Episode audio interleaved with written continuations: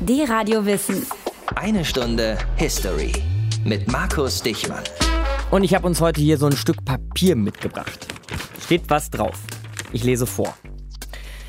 Im Bewusstsein seiner Verantwortung vor Gott und den Menschen, von dem Willen beseelt, als gleichberechtigtes Glied in einem vereinten Europa dem Frieden der Welt zu dienen. Kurze Pause mal eben an der Stelle und die Frage an euch, wisst ihr schon, was das ist? Was ich da vorlese? Wenn nein, löst sich jetzt vielleicht langsam auf. Also von dem Willen beseelt, als gleichberechtigtes Glied in einem vereinten Europa dem Frieden der Welt zu dienen, hat sich das deutsche Volk Kraft seiner verfassungsgebenden Gewalt dieses Grundgesetz gegeben. Das war also der erste Satz der Präambel des deutschen Grundgesetzes. Und jetzt mal Hand aufs Herz. Wer hätte das auswendig hingekriegt? Ich ohne dieses Stück Papier hier?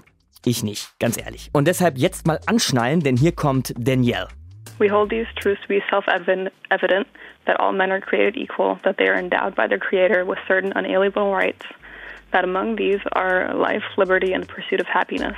Das war der erste Satz der US-Unabhängigkeitserklärung und Danielle ist kein Professor oder sonst was, sondern ein stinknormaler Teenager und kann das Ding auswendig. Sie ist eine von vielen Stimmen, mit denen wir uns heute auf die Suche nach der Geschichte der Unabhängigkeitserklärung der USA machen wollen. Und wir wollen mal gucken, was da noch so drinsteckt von diesem Mythos des Land of the Free, the Home of the Brave und des Self-Made Volkes der Amerikaner und warum eigentlich jeder Teenager das Ding heute noch kennt. Eine Stunde History hier, ab geht's. Die Radio Wissen. Eine Stunde History. Wir Europäer, wir haben unsere Nationalstaaten und die sind alle sehr, sehr blutig, über Jahrhunderte hinweg gewachsen, zum Teil auch mal wieder auseinandergefallen und wieder zusammengeschweißt worden und so weiter. Die Amerikaner, die haben einfach mal so gesagt, fertig, wir sind jetzt ein Volk und ein Staat, Punkt. Und von 0 auf 100 haben sie damit quasi den Staat hingelegt. Das war natürlich nur unter ganz bestimmten Bedingungen möglich und die verklickert uns jetzt unser persönlicher Indiana Jones. Dr. Matthias von Hellfeld. Der Mann, der beinahe das Bernsteinzimmer gefunden hat. Also Matthias, wie war die Situation, wie sah es aus in Amerika vor der Unabhängigkeit? Naja, also im 17. Jahrhundert sind sehr, sehr viele Menschen aus Europa nach Amerika ausgewandert. Die sind hier äh, vertrieben worden, mussten fliehen. Und äh, mit diesen Menschen sind auch die Ideen der Aufklärung und der Reformation in das neue Land mitgebracht worden. Und Aufklärung hat sich ja die Befreiung des Menschen aus der selbstgewählten Unmündigkeit, wie es der deutsche Philosoph Immanuel Kant mhm. formuliert hat, auf die Fahnen geschrieben. Und bevor dieser Anspruch und diese Idee in Europa zum Tragen kam, wurde sie erstmal in Amerika ausprobiert. Hm, self-made Mündigkeit sozusagen. Ähm, Gab es dann aber auch einen konkreten Anlass für die Amerikaner, das dann wirklich durchzuziehen? Ja, also es gibt immer einen konkreten Anlass, der dann das berühmte Fass zum Überlaufen bringt. In diesem Falle war es der britische König George III. Der nämlich brauchte jede Menge Kohle für seine vielen Kriege und seine kostspieligen anderen Dinge, die er tat. Und das wollte er über Steuern machen, die er in den amerikanischen Kolonien einziehen wollte. Und dagegen wehrten sich natürlich die Amerikaner Amerikaner, weil sie nicht akzeptierten, dass eine Regierung in London über Steuern in Amerika entschied, ohne dass Amerikaner eben auch mit darüber abstimmen durften. Das ist ja auch nachvollziehbar. Irgendwo. Das ist total nachvollziehbar. Mhm. Und als die Briten diesen nachvollziehbaren Vorschlag ablehnten, also auch Amerikaner im Londoner Parlament als Abgeordnete zu akzeptieren, da war der Bruch zwischen den Kolonien und der britischen Krone perfekt. Das Ergebnis dieses Bruchs war dann irgendwann die Unabhängigkeitserklärung. Unser Thema heute hier, D-Radio Wissen, eine Stunde History.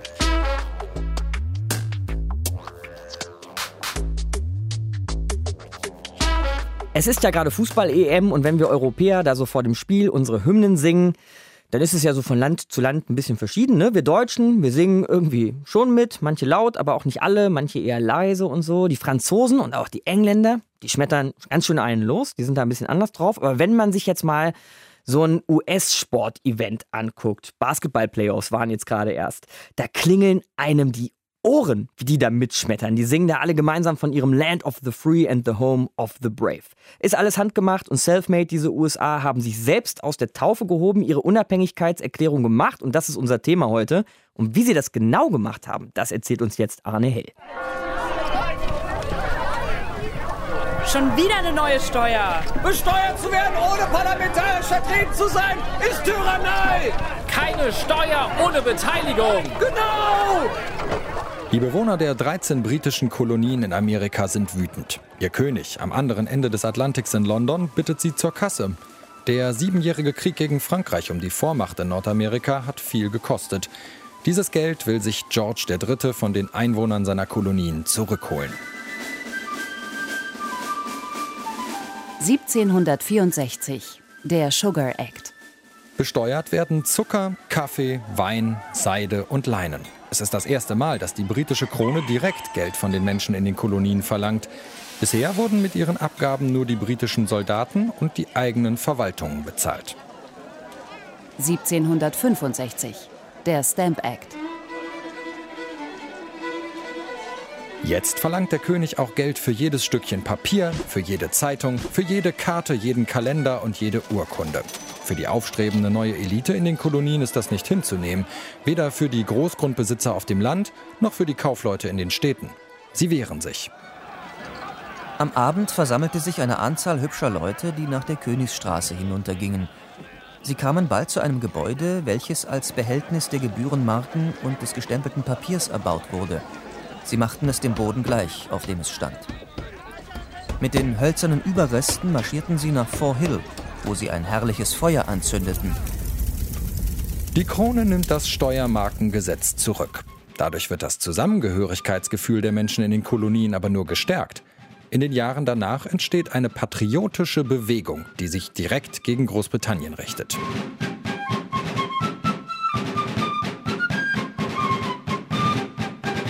(1773) Der Tea Act. Die nächste Steuer, diesmal auf Tee, den die Kolonien von der East India Tea Company bekommen. Der Protest ist radikal.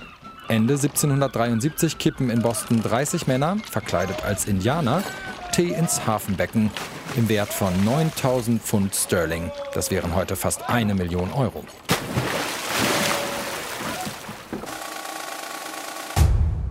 Jetzt hat die britische Regierung genug. Sie lässt den Hafen von Boston schließen, setzt einen General als Gouverneur ein und löst die gewählte Versammlung der Kolonie Massachusetts auf.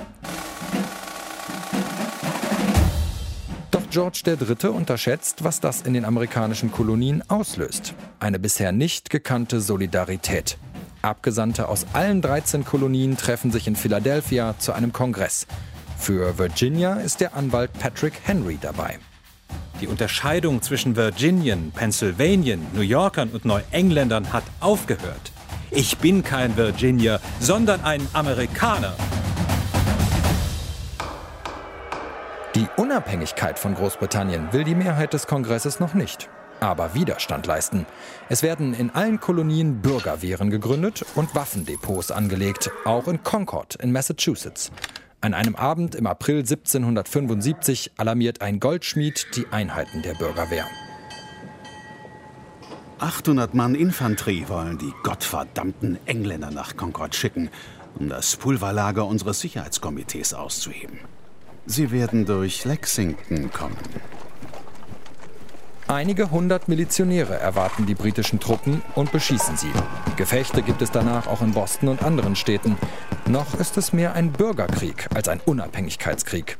Das ändert sich erst im Laufe der nächsten Monate. Spanien und Frankreich sagen den Kolonien ihre Unterstützung zu. Und in der Bevölkerung wollen viele jetzt gar nicht mehr von einem König regiert werden. Die Streitschrift Common Sense von Thomas Paine verbreitet sich rasend schnell. Wenn allgemeiner Friede, Zivilisation und Handel je das glückhafte Los des Menschen werden sollen, so kann dies niemals anders erreicht werden als durch eine Revolution der Regierungssysteme. Das sind auch die Ideale eines Abgesandten aus Virginia, Thomas Jefferson. Er schreibt das Dokument, mit dem sich die 13 Kolonien von König George III. lossagen und sich für unabhängig erklären. Am 4. Juli 1776 wird es vom Kongress in Philadelphia verkündet. Der Abgesandte John Adams aus Massachusetts schreibt danach in sein Tagebuch, Nun haben wir den Tag hinter uns. Ich glaube, dass er von den nachfolgenden Generationen als das große jährliche Fest gefeiert wird.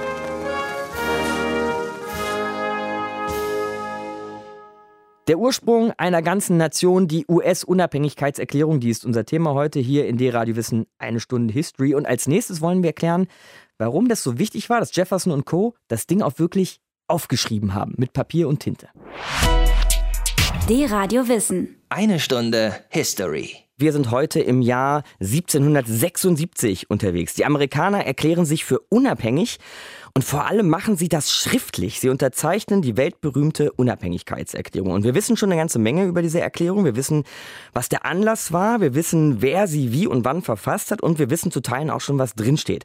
Was wir aber noch nicht so richtig angegangen sind in der Sendung bisher, ist, warum dieses Stück Papier so wichtig ist und eins der Heiligtümer der Amerikaner geworden ist. Ein Stück Papier ja nur mit Tinte drauf, sonst nix. Das besprechen wir jetzt mit Manfred Berg, Professor für amerikanische Geschichte in Heidelberg. Hallo, Herr Berg. Guten Tag. Ich habe mal so ein bisschen rumgesucht, Herr Berg. Unabhängigkeiten gab es schon vorher. Zum Beispiel haben sich die Niederländer im 16., 17. Jahrhundert mal die Unabhängigkeit von den Spaniern erkämpft. Aber was die nicht gemacht haben, ist das aufzuschreiben, ja, also so eine Erklärung zu unterzeichnen, wie es die Amerikaner gemacht haben. Was ist an diesem bloßen Akt dieser Erklärung so besonders? Es ist der formale Akt der Lossagung vom Mutterland und die berühmten Sentenzen in der Unabhängigkeitserklärung lauten ja, man stelle sich mit diesem Akt vor die gesamte Menschheit und unterwerfe sich dem Urteil der gesamten Menschheit. Es ist also ein sehr bewusster Akt, der ja auch sehr ausführlich begründet wird. Und zwar mit einer Vielzahl von Verstößen des äh, englischen Königs gegen die Interessen und Rechte der Kolonisten. So hat man quasi versucht, das wasserdicht auch zu machen. Ja, natürlich. Es heißt ja ausdrücklich in der Unabhängigkeitserklärung, wir haben uns diesen Schritt nicht einfach gemacht, wir haben lange Geduld geübt, nunmehr ist die Geduld am Ende und deshalb erklären wir uns jetzt für unabhängig und hier sind die Gründe, warum wir das dürfen, das sind zunächst einmal Naturrecht und Vertragsdenken im Sinne der Aufklärung und dann kommen ja die berühmten konkreten Gravamina gegen die englische Krone. Und am Ende sagt man, und aus all diesen Gründen nehmen wir jetzt den uns zustehenden Platz unter den Nationen der Welt ein. Mhm. Jetzt sagen Sie aber schon Naturrecht, Vertragsrecht, die Aufklärung, also die haben sich nicht einfach hingesetzt und angefangen, dieses Ding zu schreiben, sondern die hatten schon ein paar Stichworte Stichwort und Ideengeber da im Hinterkopf. Wo kam die Inspiration genau her? Naja, also die berühmteste Passage der Unabhängigkeitserklärung lautet ja, dass alle Menschen das Recht auf Leben, Freiheit und das Streben nach Glück haben. Diese Trias geht natürlich auf John Locke zurück. Bei Locke allerdings heißt es Leben, Freiheit und Eigentum. Und das nächste Argument ist dann logisch auch wieder daraus abgeleitet, dass nämlich legitime Herrschaft darauf beruhe, dass die Regierung diese Rechte sichert. Und wenn die Regierung diesen Vertrag nachhaltig bricht, dann haben die Beherrschten ein Recht auf Widerstand, in gewisser Hinsicht sogar ein Recht auf Revolution. Jetzt versuche ich mir aber diese USA im 18. Jahrhundert noch mal kurz vorzustellen. Also da ist ja quasi nur der östliche Teil des Kontinents besiedelt, dafür allerdings wirklich von Nord nach Süd komplett einmal von oben nach unten durchgezogen, überall Kolonien. Das heißt aber irgendwie auch sehr weit auseinandergestreckt auf diesem weitläufigen Kontinent, zum Teil ja damals auch alles noch sehr ländlich, bäuerlich. Was brachte diese Leute dann dazu, Sie haben das jetzt gerade genannt, äh, ein Herrschaftssystem genannt, sich ein gemeinsames Herrschaftssystem geben zu wollen, wenn die Unterschiede doch wahrscheinlich groß waren? In der Tat müssen wir zunächst einmal festhalten, dass die Gemeinsamkeiten, die die Einwohner der 13 Kolonien in britisch-Nordamerika miteinander verbanden, eigentlich ironischerweise vor allem darin bestanden, dass sie sich alle als Untertanen der britischen Krone fühlen. Und wir müssen auch ganz klar sagen, das Ziel der Proteste gegen die britische Krone seit Mitte der 1760er Jahre war lange Zeit überhaupt nicht die Unabhängigkeit, sondern die Forderung, als gleichberechtigte Untertanen der Krone innerhalb des Herrschaftsverbandes des Empires behandelt zu werden. Der Unabhängigkeitskrieg, das ist eine gewisse Paradoxie, beginnt 1775 im April, aber erst ein Jahr später wird die Unabhängigkeit überhaupt erst schriftlich erklärt. Erst zu diesem Zeitpunkt hat sich herausgestellt, dass es so etwas wie Gemeinsamkeiten gibt, dass man ein gewisses Zusammengehörigkeitsgefühl entwickelt hatte und nunmehr diesen Schritt gehen musste. Allein der Umstand, dass das Ganze aufgeschrieben wurde, dann diese Unabhängigkeit 1776, da haben wir ja schon drüber gesprochen, Herr Berg, allein das war revolutionär. Zum Abschluss würden Sie sagen, es gibt da inhaltlich auch in dieser Erklärung noch was Revolutionäres, was uns bis heute begleitet. Die Unabhängigkeitserklärung ist zum Vorbild für sehr viele Dekolonisierungsbewegungen geworden. Eines der berühmtesten Beispiele ist vielleicht die von Ho Chi Minh vorgelegte Unabhängigkeitserklärung Vietnams, die in Struktur und Wortlaut angelehnt ist an die Unabhängigkeitserklärung der USA. Also wir haben im Grunde genommen bis heute mit der Unabhängigkeitserklärung ein sprachliches Vorbild, auf das sowohl innerhalb der amerikanischen Geschichte als auch der Weltgeschichte Bewegungen und Minderheiten, die Rechte und Unabhängigkeit eingefordert haben, immer wieder zurückgekommen sind. Manfred Berg war das, Professor für amerikanische Geschichte in Heidelberg. Wir sprachen über die amerikanische Unabhängigkeitserklärung.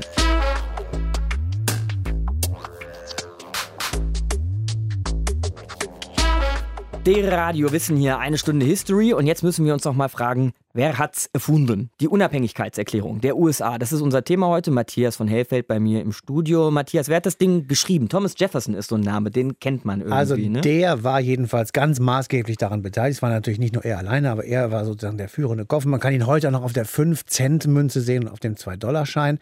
Er gehört sozusagen zu den Gründervätern der Vereinigten Staaten von Amerika. Aber er war eben auch eine sehr zwiespältige Persönlichkeit, denn er war zwar einerseits der spätere amerikanische Präsident, hatte aber andererseits auch Sklaven und agierte gleichzeitig gegen die Sklaverei. Also eine mhm. Person, die wirklich sehr viele Facetten in sich mhm. vereinigte. Ziemlich spleenig. Einer von den Gründervätern. Wer hat sonst noch so seinen Willi drunter gesetzt ja, am Ende? Insgesamt findet man 60 Unterschriften unter der Declaration of Independence. Das waren die Delegierten der 13 britischen Kolonien an der amerikanischen Ostküste, wo sich auch der Aufstand gegen die Briten abgespielt hat. Nämlich 1773 begann er mit der berühmten Boston Tea Party. Das haben wir alle in unseren Schulbüchern gesehen. Jawohl. Da haben sich Bostoner Bürger als Indianer verkleidet und eine große Ladung schönsten Tees, der eigentlich nach England gehen sollte, aus Protest über Bord geworfen. In London war man not amused und er ließ ein weiteres restriktives restriktives Gesetz und das führte dann zu der Parole No Taxation without a Representation. Also wenn ihr uns nicht in eurem Parlament mitreden und entscheiden lasst, dann zahlen wir auch keine Steuern. So ging's los. Aus 13 Kolonien wurden dann 13 Bundesstaaten. Heute, Matthias, sind es allerdings 50, ne? also so ein großer Teil der heutigen USA war da noch gar nicht dabei bei der Unabhängigkeit. Damals gehörten sie, man muss sagen, in Klammern noch nicht dazu, waren auch nicht Unterzeichner, die kamen alle erst später. Ähm, das heißt, die Unabhängigkeitserklärung ist nur von den 13 Staaten unterzeichnet worden, die anderen Staaten sind eben später beigetreten. Und wenn du dir heute die amerikanische Flagge äh, vor Augen führst, dann siehst du ganz viele Sternchen und 13 äh, Streifen und das symbolisiert die 13 Gründerstaaten und die mhm. restlichen Mitglieder, die es heute hat. Matthias von Hellfeld sagt das. Ich bin Markus Dichmann, eine Stunde History hier.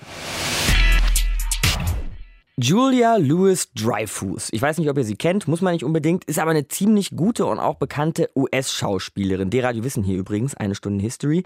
Die hat über ihren ganzen Rücken die Präambel der amerikanischen Verfassung tätowiert. Und das hat sie dann auch mal ganz nackig und ganz stolz bei einem Fotoshooting mit dem Rolling Stone gezeigt. Dummerweise hat sie sich drunter einen falschen Namen tätowieren lassen. Da steht nämlich ein Unterzeichner der Unabhängigkeitserklärung und nicht einer der Verfassung.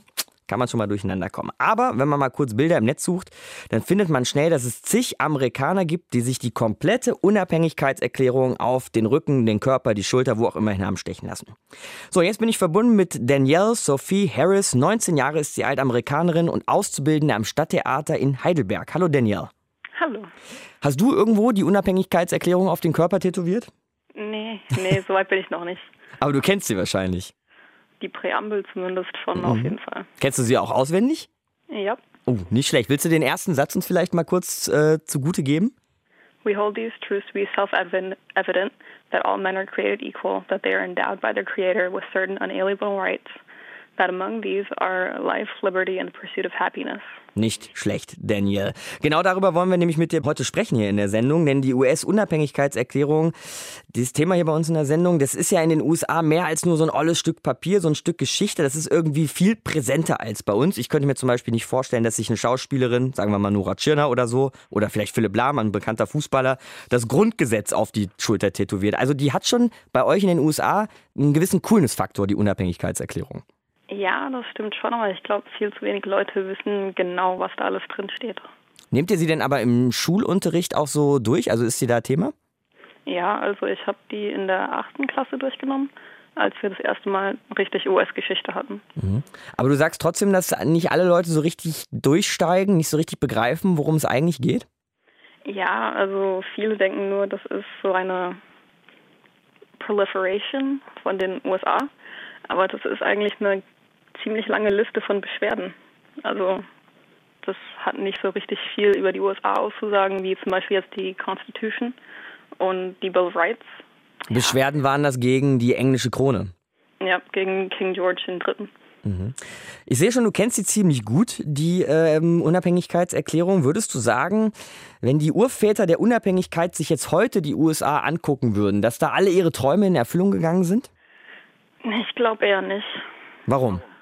Vor allem in der Präambel steht ja selber, all men are created equal. Mhm. Damals wussten sie selber noch nicht mal, was genau sie da sagen, weil damals gab es ja noch Sklaven und heutzutage spricht man immer noch von Rechten von einzelnen Gruppen. Also zum Beispiel jetzt LGBT Rights. Menschen sind nicht gleich Also kreiert. Lesben, Schwule und Transsexuelle zum Beispiel. Ja. Mhm. Menschen werden nicht gleich angesehen, bis man nicht mehr von den Rechten einer einzelnen Gruppe spricht. Es gibt keine einzelnen Gruppen, es gibt einfach nur die Menschheit als Ganzes. Und das haben die Amerikaner noch nicht so ganz verstanden, meinst du? Nee, nicht wirklich. Mhm. Was sagst du denn eigentlich, wo wir jetzt gerade schon im Heute angekommen sind, zu ähm, Herrn Trump? Was wären die USA für ein Land, wenn der vielleicht Präsident werden würde? Ein ziemlich armes Land. Also ich glaube, er hat die US-Geschichte nicht so richtig verstanden. Und er hat auch nicht verstanden, dass ein Großteil der Amerikaner, eigentlich fast jeder außer die Ureinwohner, Immigrants sind. Der steigt da nicht durch, dass Amerikaner eigentlich ein Volk von Immigrants ist und dass es eigentlich offener sein sollte zu weiterem. Was denken deine Freunde in den USA so über Trump und die aktuellen Entwicklungen? Also ich bin ja 19, also habe ich ganz viele Freunde, die auf der Uni sind. Mhm. Und die sind alle für Bernie, weil die. Bernie Sanders? Ja, weil die auch zum Großteil auch schon mal in Europa gelebt haben als Militärkinder. Und sie haben gesehen, wie es hier funktionieren kann mit einem guten Sozialsystem. Und deswegen ist eigentlich keiner von meinen Freunden richtig begeistert von Trump. Noch nicht mal der Vater von meiner besten Freundin, der in der Tea Party ist, Oha. mag den. Also das ist schon ziemlich heftig, wenn sogar die relativ extrem ihn nicht mögen. Mhm. Gehen wir nochmal zurück jetzt zur Unabhängigkeitserklärung, was da so an Werten und Ideen drinsteckt, was du uns ja vorhin auch einmal zitiert hast. Wenn du jetzt nochmal so an dich und auch an deine Freunde in den USA denkst, würdest du sagen, das ist eine gute Richtschnur für unser Leben? Also ich denke, man ist sich nicht so bewusst, dass es eine Richtschnur fürs Leben ist, aber jeder Mensch strebt schon danach, diese unalienable rights zu verfolgen und zu ergattern, so in etwa. Also das Streben nach Glückseligkeit, das ist ja der Grundwunsch von vielen Menschen, eigentlich von fast allen Menschen. Und Life und Liberty, das ist einfach in uns Menschen drin, dass man danach strebt. Man will frei sein, man will sein Leben leben können. Das ist nicht nur die Unabhängigkeitserklärung, das ist alles. Mhm. Das heißt, man, man folgt dem Ganzen eigentlich, ohne sich richtig bewusst darüber zu sein. Ja, genau. Mhm. Zum Schluss, Danielle, was würdest du sagen, braucht das, was da in dieser Unabhängigkeitserklärung mal drin stand, aber vielleicht noch mal so eine kleine Aktualisierung? Müssen wir da uns heute noch mal, egal ob in Europa oder in den USA, eigentlich noch mal genauer angucken, was da drin stand? Also ich finde, aktualisieren vielleicht eher nicht, aber noch mal durchschauen, was da drin steht. Besonders die Liste von den Beschwerden, weil die ist in manchen Ländern und auch in den USA heutzutage eigentlich aktuell. Also wie der Staat mit den Menschen umgeht und dass der Staat eigentlich da ist, um die Menschen zu beschützen und um ihr Streben nach Glückseligkeit zu ermöglichen. Das ist eigentlich die Verantwortung von einem Staat. Und nicht ihnen Steine in den Weg zu legen. Genau. Mhm. Danke dir, Danielle. Danielle Sophie Harris, 19 Jahre alt, wohnt zurzeit hier bei uns in Deutschland, ist aber eigentlich Amerikanerin. Wir sprachen mit ihr über die US-Unabhängigkeitserklärung. Danke dir. Danke. Gerade haben wir hier in eine Stunde History mit Danielle gesprochen. 19 Jahre alt aus den USA und wir haben gelernt, die amerikanische Unabhängigkeitserklärung aus 1776, die ist auch 2016 noch ziemlich präsent. Danielle konnte nämlich ganze Passagen auswendig. Wie verankert die Unabhängigkeitserklärung auch 2016 tatsächlich noch ist, das wollen wir jetzt auch noch mit unserem Korrespondenten in Washington besprechen, mit Mr. Markus Pindo. Hi Markus. Schönen guten Tag. Dass die Leute so wie Danielle die Unabhängigkeitserklärung auswendig können, ist das schon häufiger untergekommen? Ist das gang und gäbe oder war die jetzt einfach besonders belesen in dem Fall? Das sind natürlich klassische Dokumente der amerikanischen Demokratie und überhaupt der Demokratiegeschichte, der globalen Demokratiegeschichte. Und die Declaration of Independence hat ja ähm, so ein Element der Hoffnung dabei, das ähm, sozusagen noch über die Verfassung eigentlich noch hinausgeht. Und deshalb ist dieses Dokument natürlich ganz besonders prominent, wie es hier übrigens auch ganz normal ist, dass man den Fahneneid kann und dass man die Hymne auswendig lernt. Mhm, ich habe zuletzt ganz schön viel NBA Playoffs geguckt, also die Finalspiele in der NBA beim Basketball. Da wird natürlich auch vor jeder Partie, wo du sie gerade ansprichst, die Nationalhymne geschmettert, voller Inbrunst. Dieser Nationalstolz in den USA, Markus, wie viel steckt da von diesem Gründen Gründungsmythos noch drin von der Unabhängigkeitserklärung? Das ist ganz klar immer noch da. Jeder beruft sich darauf, immer noch auf diese Unabhängigkeitserklärung. Und sie ist ja auch so allgemein zunächst einmal gehalten, dass man das auch kann. Und diese allgemeine Wahrheit, diese Grundwahrheit jedes demokratischen Rechtsstaates, die in dem Satz drinsteckt, wir halten diese Wahrheiten für offensichtlich, dass alle Menschen gleich geschaffen sind, dass sie von ihrem Schöpfer ausgestattet sind mit bestimmten unveräußerlichen Rechten und dass unter diesen das Leben, die Freiheit und das Streben nach Glück sind. Das sind natürlich Sätze, die ganz allgemeine, grundsätzliche Menschenrechte definieren und die natürlich heute auch noch eine Rolle spielen, ganz einfach in der grundsätzlichen Verfassung der USA eben als Rechtsstaat. Diese Verfassung der Amerikaner, die hat allerdings ja immer wieder Amendments erlebt. Die Unabhängigkeitserklärung, gilt die für die Ewigkeit oder ist an dem Text auch nochmal irgendwann geschraubt worden? Nein, daran ist nicht geschraubt worden. Das ist sozusagen einmal gemacht worden. Man hat sich losgesagt mit einem politischen Prinzip, ein sehr pragmatisches. Das Prinzip hieß No Taxation without Representation, also die Kolonisten in Amerika haben gesagt, wir sind nicht direkt im britischen Parlament vertreten und deshalb hat das Parlament auch kein Recht, hier bei uns Steuern, von uns Steuern zu erheben. Das war das politische Prinzip, mit dem man sich losgesagt hat. Und der ursprünglichen Verabschiedung der Unabhängigkeitserklärung gingen übrigens lokale Unabhängigkeitserklärungen voraus. Das hat also eine längere Vorgeschichte schon gehabt. Und diese Unabhängigkeitserklärung ist nach wie vor etwas, auf das man sich beruft, aber das sozusagen als Dokument einmalig steht, mhm. historisch. Zum Schluss, Markus, wir wissen ja, dass die USA ein sehr gespaltenes Land sind. Ja, also Land gegen Stadt, East Coast versus West Coast, Schwarz gegen Weiß, Nord gegen Südstaaten. Das ist ja auch schon immer so gewesen, bis zurück auch in den Bürgerkrieg im 19. Jahrhundert, wahrscheinlich noch länger. Aber jetzt mal diese Unabhängigkeitserklärung. Ist das vielleicht ausnahmsweise mal was, was für alle Amerikaner gilt? Für jeden zwischen LA und New York? Die Unabhängigkeitserklärung ist sicherlich eines der Dokumente, auf das sich jeder Amerikaner beruft, genauso wie die Verfassung im Übrigen. Und es ist ein einigendes Dokument, das muss man ganz klar sagen. Es ist Teil dessen, was man in den USA als Zivilreligion bezeichnet. Also es ist eine fast religiöse Verehrung für die Gründungsdokumente der amerikanischen Demokratie und die Prinzipien der amerikanischen Demokratie. Und es ist kein Zufall, dass Abraham Lincoln das Prinzip, dass nämlich alle Menschen gleich geschaffen sind, in seiner politischen Rhetorik in den 1860er Jahren dann in Bezug auf die Sklaverei und die Abschaffung der Sklaverei wieder aufgenommen hat. Das hat also auch einen identitätsstiftenden und einenden Charakter, dieses Dokument. Wo du gerade die Rhetorik von Lincoln ansprichst, da jetzt vielleicht dann noch mal ganz kurz noch zu unseren heutigen Politikern. Finden wir das in der Rhetorik von Obama oder in der von Trump möglicherweise auch noch wieder?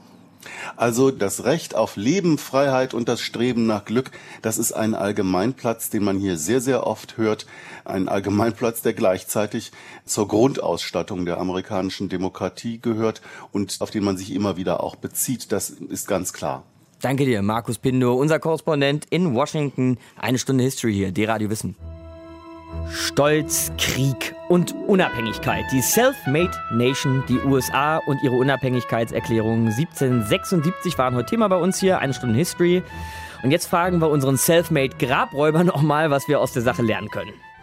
Dr. Matthias von Hellfeld, der Mann, der beinahe das Bernsteinzimmer gefunden hat. Mit der Unabhängigkeitserklärung, Matthias, haben sich die USA so als Nation quasi ja zusammengefunden, ne? aber so bis heute fehlten noch ein paar Schritte. Was war das am Anfang? Ja, also am Anfang war es ein lockerer Staatenbund. Ein regelrechter Bundesstaat wurde es erst mit der Unterzeichnung der amerikanischen Verfassung und das war im März 1787. Aber es waren zunächst nur 13 Unterzeichnerstaaten dieser Unabhängigkeitserklärung. Später kamen andere hinzu, 1791 etwa Vermont, ein Jahr später Kentucky und so weiter. Und etwas anders verlief es dann im Falle von Louisiana. 1812 wurde das Land den Franzosen regelrecht abgekauft. Ein ähnlicher Vorgang wiederholte sich nochmal 1819, als Florida von Spanien gekauft wurde und dann 1845 ein amerikanischer Bundesstaat wurde. Und zwischendurch gab es dann auch schon mal Austritte, was 1861 zum blutigen Sezessionskrieg führte. Und als letzte schließlich kam äh, 1959 Alaska und das schöne Hawaii dazu. Wo dann ja auch Barack Obama schlussendlich herkam. Schöne Geschichte, die da am Ende draus wurde. Und jetzt hier an dieser Stelle werden sich allen Europaskeptikern die Fingernägel hochrollen, Matthias. Denn aus all diesen Staaten wurde ja irgendwann ein supranationaler Staat im Falle der USA. Ist das auch für Europa denkbar? Also diese Vereinigten Staaten von Europa, von denen manche ja träumen, manche Albträume haben? Nein, ich glaube nicht. Ähm, ah, und zwar deshalb, weil Europa ja erst zusammengekommen ist, nachdem sie eine lange eigene Geschichte hinter sich haben. Sie haben zwar, und das ist wirklich auch sehr, sehr wichtig für die Europäische Union, äh, von gleichen Ideen und von gleichen Geistesströmungen sich beeinflussen lassen, sind davon geprägt worden, aber sie sind eben dennoch unterschiedlich. Sie sprechen unterschiedliche Sprachen, sie haben unterschiedliche Wirtschaftssysteme gehabt, eben auch unterschiedliche Gesetze und Währungen. Und deshalb ist es völlig anders als in den Vereinigten Staaten. Dort ist dieser Zusammenschluss zu einem gemeinsamen Staat, zu einem großen Bund eben vor dieser Geschichte passiert. Also bevor eigene Währung, eigene Sprachen etc. entwickelt werden konnten. Und deshalb kann es meiner Meinung nach die Vereinigten Staaten von Europa nach dem Vorbild der Vereinigten Staaten von Amerika eben erst in vielen Jahren geben, vielleicht aber auch gar nicht. Ich bin übrigens gerade, Matthias, mit Blick auf die Uhrzeit und die Weltkarte zum Schluss gekommen, dass das Bernsteinzimmer nicht in den USA liegt. Und Stimmt. deshalb müssen wir das nächste Woche machen. Passt zeitlich dann auch viel besser. Da gehen wir nämlich zur Gründung des Rheinbunds 1806. Was hat der Olle Napoleon da damals mit Deutschland angestellt? Das ist dann die Frage. Bis dahin, euch eine gute Woche. Danke dir, Matthias. Markus Dichmann heißt ich. Schön, dass ihr zugehört habt und bis dann. Ciao. D-Radio Wissen, eine Stunde History. Jeden Sonntag von 19 bis 20 Uhr. Mehr auf dradiowissen.de